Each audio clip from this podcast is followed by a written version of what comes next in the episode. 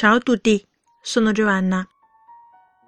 从今天开始呢，我们要开始一个简单的语音教学课程，教即使是零基础的同学可以学会我们意大利语的语音。意大利语呢是一种拼音语言，它的单词本身呢就是它的音标，所以说意大利语的语音是非常简单的。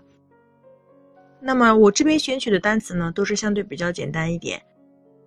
希望大家通过练习呢，能够掌握好意大利语的发音。第一课我们要学的是元音字母 “a”。这课当中呢，我们首先要讲两个关键因素。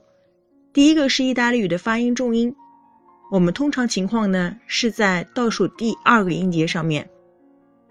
那么当然有一些不规则，我们可能是在最后一个音节上，也有可能是在倒数第三个或者倒数第四个音节都有可能。那么，唯一一个需要在语音上查字典的呢，就是我们的重音了。第二条呢，就是我们的双辅音，就是说两个辅音重复写。单辅音跟双辅音唯一的区别呢，就是双辅音需要念的稍微长一点。那么一会儿我们会一一对大家说明。好了，我们现在开始我们的课程。啊，元音是意大利语读音当中最重要的，因为为什么呢？一旦你的元音跑掉啦，你的这个单词意思可能会变化，所以要求大家呢，元音一定要准确，发音饱满。好，我们一起来看一下啊，我们还会看到上面有一个重音符号，那么请大家看一下简介上面呢，都会有给大家写说明，啊和有重音符号的啊，读音没有区别，只是说如果带有重音符号呢，那么我们重音呢就要录在这个元音上面。请大家先听我念一下：爸爸、爸爸、拉娜、萨拉、萨娜、爸爸、大妈、gara、发妈。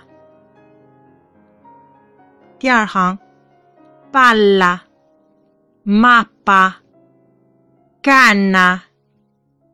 Massa, Canada, banana, patata。第一行比较简单，请大家反复念就可以了。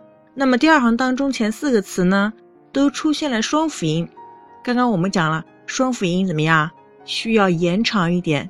所以说我们不是念爸啦，而是念爸啦，不是骂爸，而是骂爸。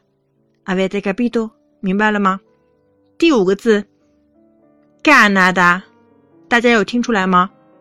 重音是在第一个 R 上面，Canada，那么它就是读音不规则的了。不规则读音呢，希望大家能够在读的时候呢，把它标出来，或者呢，我们通过查字典的方式可以知道它的重音不规则。请大家再给我念一遍：爸爸，爸爸，sala, sana, bava, dama, gara, fama,